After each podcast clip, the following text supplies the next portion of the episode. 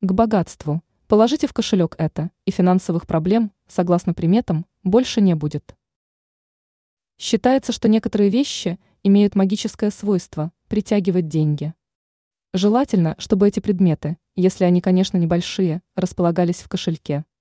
Согласно приметам, в этом случае владелец сумочки получит шанс разбогатеть.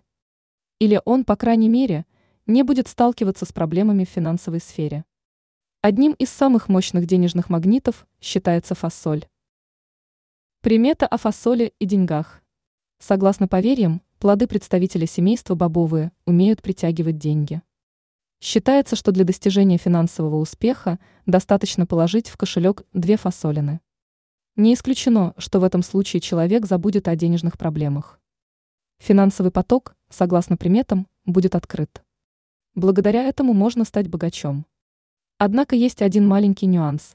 Амулет вряд ли заработает, если человек не будет честным в ведении финансовых дел. А вот если владелец кошелька не будет никого обманывать, то фасоль вполне может стать для него денежным магнитом. Ранее мы рассказали, почему нельзя класть лишний столовый прибор на обеденный стол.